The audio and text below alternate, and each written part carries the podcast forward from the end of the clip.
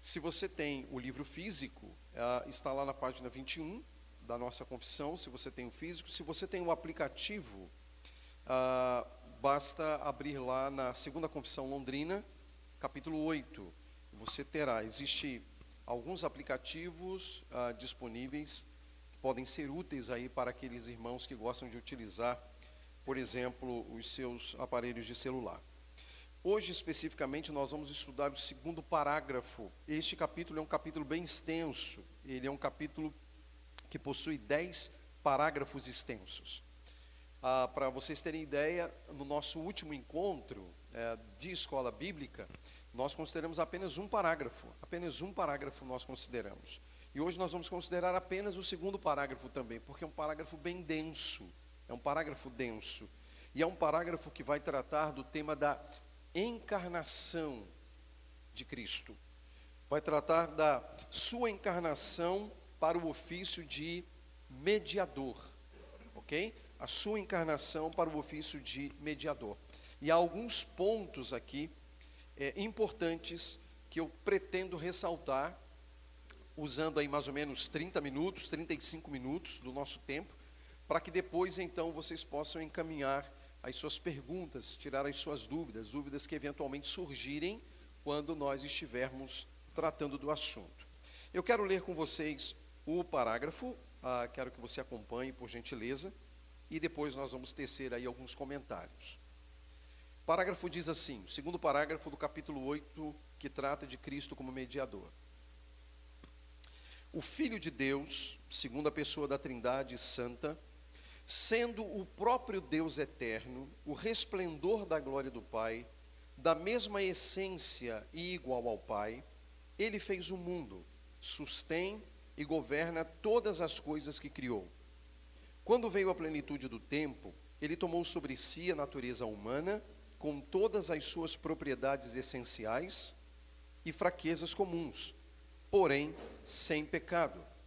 E foi concebido pelo Espírito Santo no ventre da Virgem Maria, pois o Espírito Santo desceu sobre ela e o poder do Altíssimo a envolveu.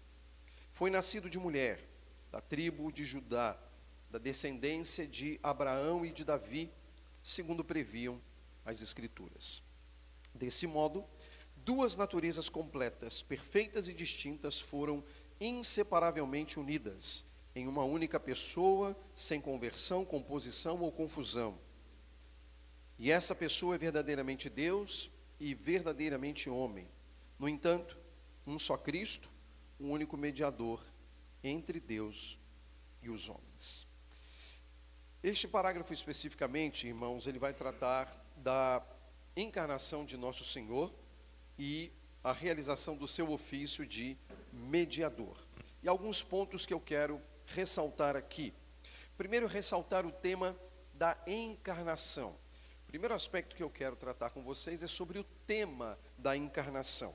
A, a doutrina da encarnação é uma doutrina central nas Escrituras. Ela é fundamental nas Escrituras.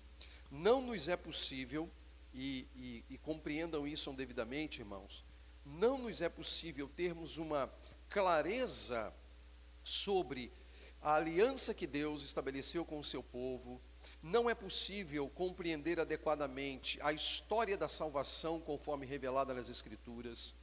Não é possível entender a natureza do próprio Filho, seja na eternidade ou entre nós, no tempo de sua encarnação. Não é possível compreender a nossa redenção, a nossa salvação, sem compreender devidamente a doutrina da encarnação. É óbvio que nós estamos pisando num terreno que ah, não é tão simples. Tratar da doutrina da encarnação não é uma tarefa simples, não é uma matéria simples. Nós cremos na encarnação, ela é fundamental em termos de fé, ela é fundamental em termos da nossa existência diante de Deus, da nossa vida diante de Deus, mas ah, ah, ela não é simples, não é uma doutrina simples. Para que os irmãos tenham uma ideia, essa é uma doutrina que, desde o início da fé cristã, precisou ser considerada pela igreja. Houve a necessidade, inclusive, houve a necessidade, inclusive, de concílios por volta dos séculos 3 e 4, sobretudo o século 4, para tentar encontrar uma solução ou uma compreensão devida para essa doutrina do Deus que se fez carne. Que essa é uma doutrina bíblica, a gente não precisa duvidar. Basta nos lembrar aqui do Evangelho de João, no capítulo 1, verso 1 e verso 14. Você vai lembrar. A Escritura diz que no princípio era o Verbo. O Verbo estava com Deus e o Verbo era Deus. Lá no versículo 14 nós lemos: E o Verbo se fez carne. O Verbo se fez carne e habitou entre nós, e vimos a sua glória como a glória do unigênito do Pai, cheio de graça e de verdade. É, portanto, uma doutrina bíblica e uma doutrina tá tratada na Bíblia. Agora, observe: por mais que seja uma doutrina é, difícil de se tratar, ela é uma doutrina capaz de ser tratada. Por que digo isso? Porque ah, Deus não ofereceria essa verdade ao seu povo por meio das Escrituras, se ele mesmo não se encarregasse de dar a esse povo a compreensão devida dessa doutrina. Então é uma doutrina bíblica. A doutrina da encarnação de Cristo é fundamental. Existiram pessoas que negaram? Sim. As razões para a realização dos concílios, que eu mencionei há instantes atrás, é, deveram ser exatamente a esse ponto. Havia, no contexto da igreja, da igreja de Cristo, né, sobre a face da terra, norte da África, Europa, a, a regiões ali do Oriente Médio, que negavam, por meio de doutrinas gnósticas, que diziam que, por exemplo, a carne é má, e se a carne é má, ela é corrompida, Deus não pode estar associado àquilo que é corrompido. Então, Cristo não poderia ter vindo em carne. Essa é a razão, inclusive, para o apóstolo João dizer que aquele que nega que Jesus Cristo veio em carne, quer dizer, se alguém nega que Jesus Cristo veio em carne, esse tal tem o espírito do anticristo. É o que ah, João vai dizer ali ah, numa de suas epístolas. Então, o tema é fundamental. Então, o Filho é de fato a segunda pessoa da Trindade, santa, ele é a expressão exata do ser de Deus, ele é o resplendor da glória de Deus, ele é de essência igual à do Pai. E mais, normalmente quando nós queremos entender os ofícios das pessoas da Trindade, normalmente nós fazemos assim: o Pai criou, o Filho redimiu e o Espírito selou. É basicamente essa a estrutura que a gente tem. Pois a confissão está apontando aqui a um fato que não pode ser negado, é que o filho também criou. Né? O filho também criou. O filho é agente da criação. E isso é bíblico? É. Se voltarmos a João capítulo 1, verso 1 e seguirmos até o verso 2, você vai lembrar. O verbo, ah, no princípio era o verbo, o verbo estava com Deus, o verbo era Deus e o verbo estava com Deus ele estava no princípio com Deus, e todas as coisas foram feitas por ele, e sem ele nada do que foi feito se fez. Sem Cristo nada do que foi feito se fez. Portanto, ele é criador também. Ele está ali como agente da própria criação. E por que isso? Exatamente por causa do tempo da própria encarnação.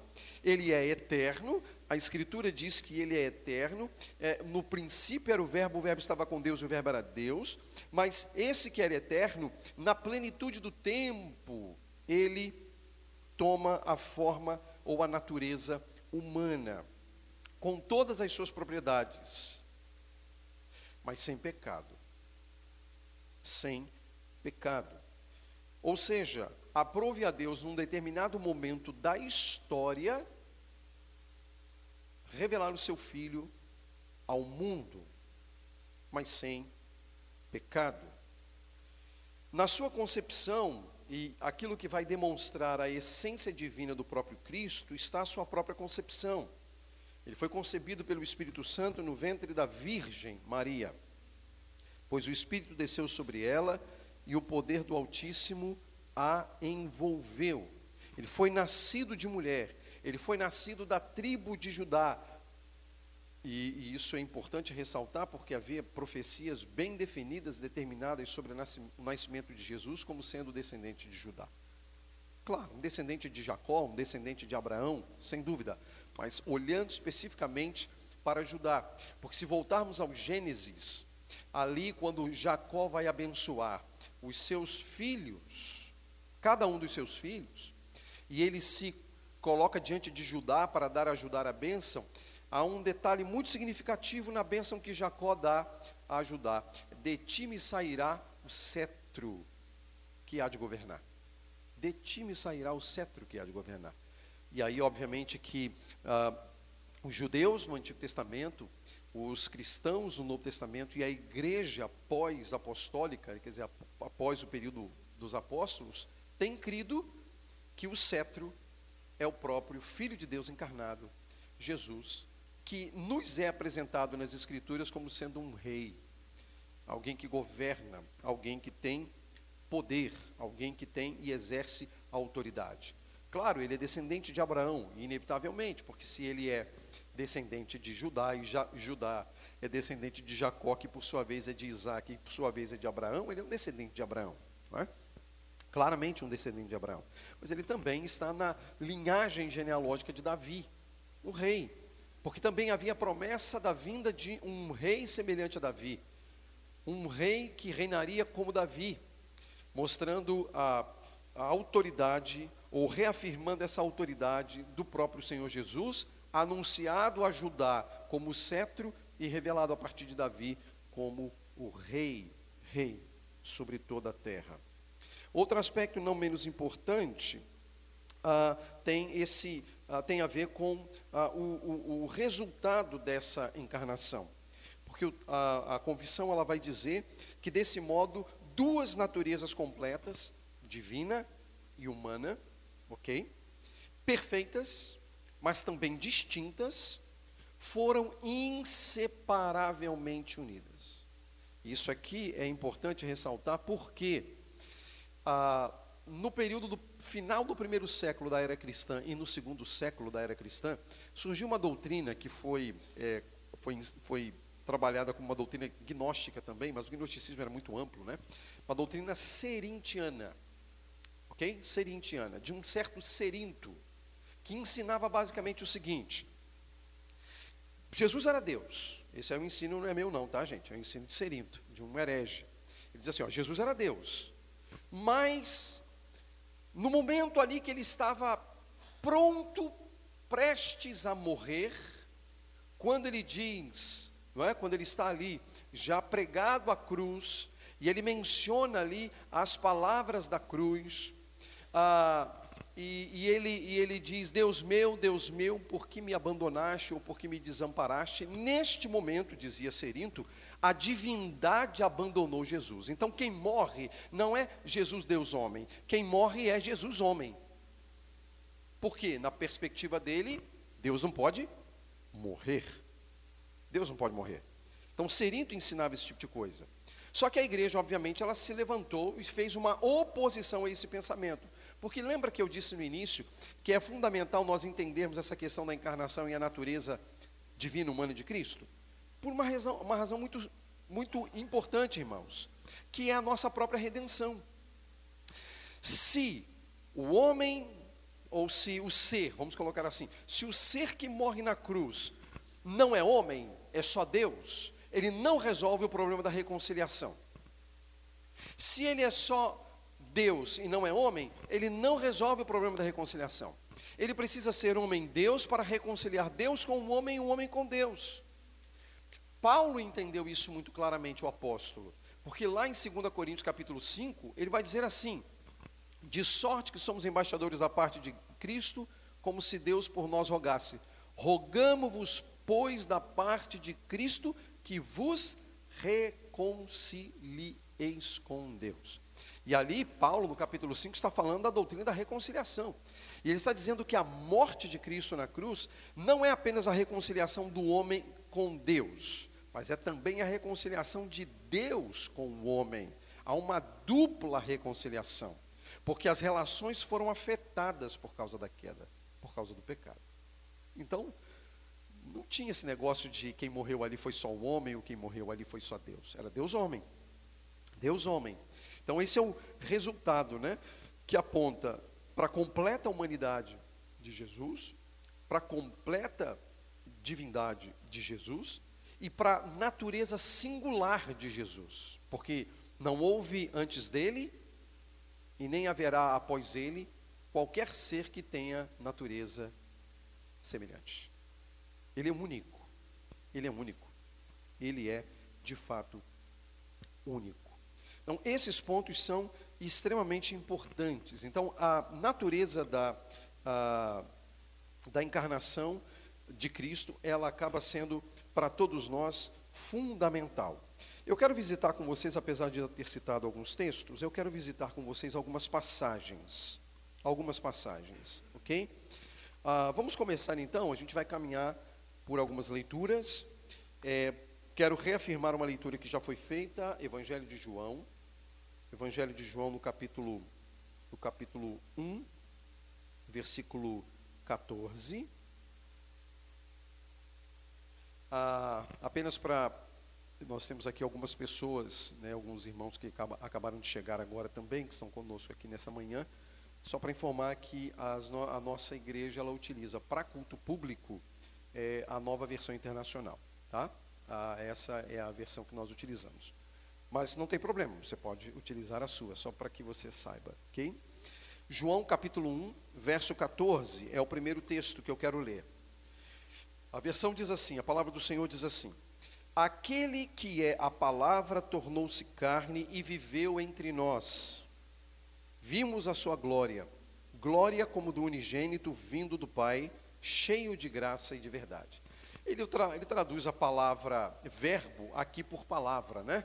É, a gente conhece muito, uh, e o verbo se fez carne. Aqui ele diz que a palavra se fez carne, porque a expressão verbo e a expressão palavra podem ser traduções da expressão utilizada originalmente por João. Então veja, para João não havia nenhum tipo de problema em lidar com a doutrina da encarnação. Por mais que isso fosse uma loucura na mentalidade das pessoas daquela época. Uma loucura. Eles não conseguiam conceber essa ideia de, de um divino humano ou de um humano divino.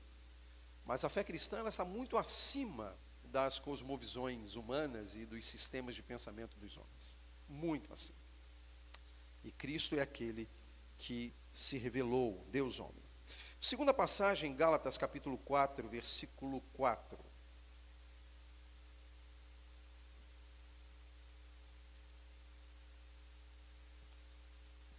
Livro de Gálatas, capítulo 4, versículo 4.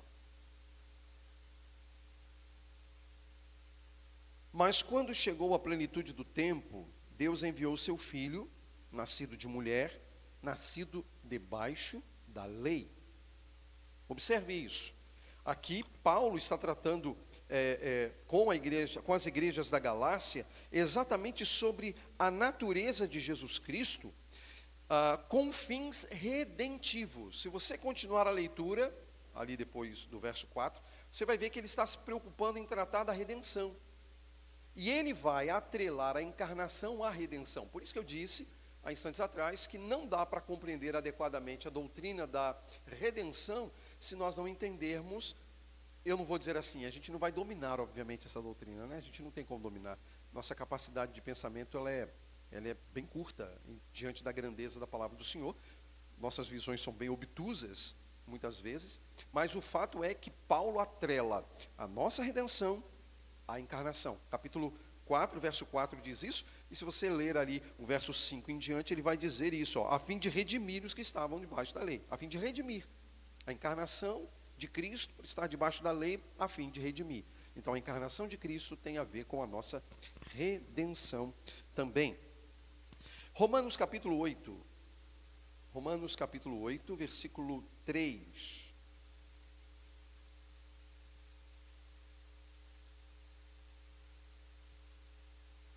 Olha o que diz o texto. 8:3.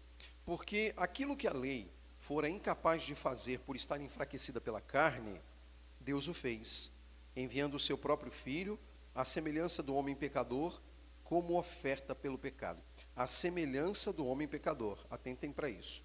E assim condenou o pecado na carne.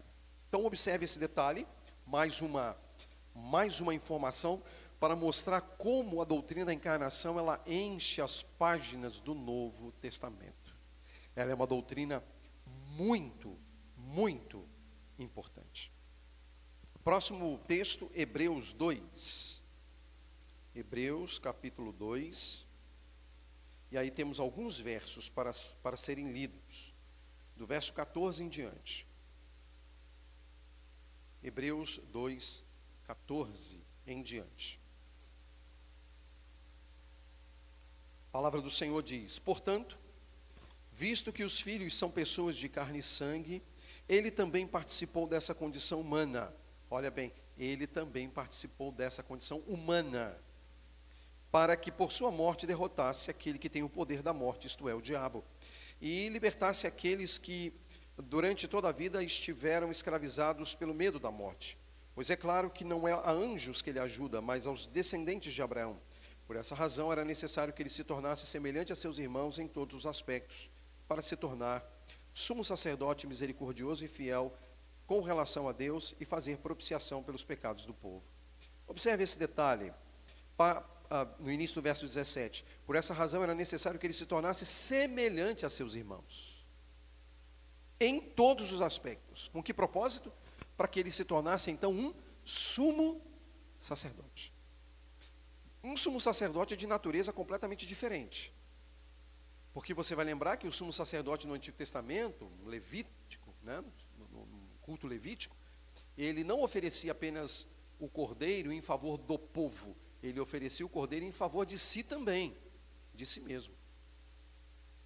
Jesus é o próprio cordeiro, mas ele não precisa fazer um sacrifício por si, ele faz apenas um sacrifício pelo seu povo. Por que isso? Porque ele não tinha pecado. Nós lemos um texto ainda agora que mostra claramente que Jesus não tinha pecado. Ele não foi infectado com o pecado. Ok? A próxima passagem ah, para ler, capítulo 4 aí de Hebreus também, versículo 15. 4,15, que é uma, ah, uma uma fonte de consolo a todos nós com base naquilo que a gente leu no capítulo 2. Porque ele diz lá no verso 15 do capítulo 4: Pois não temos um sumo sacerdote que não possa compadecer-se das nossas fraquezas, mas sim alguém que, como nós, passou por todo tipo de tentação, porém sem pecado. E não caiu. Por isso que ele é um salvador maravilhoso. Por isso que ele é um salvador perfeito. E por isso que ele é um salvador. Porque de outra forma ele não poderia ser salvador. Outra passagem, Mateus capítulo 1.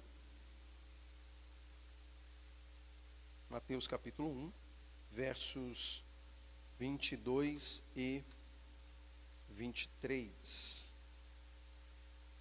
Mateus 1, 22 e 23.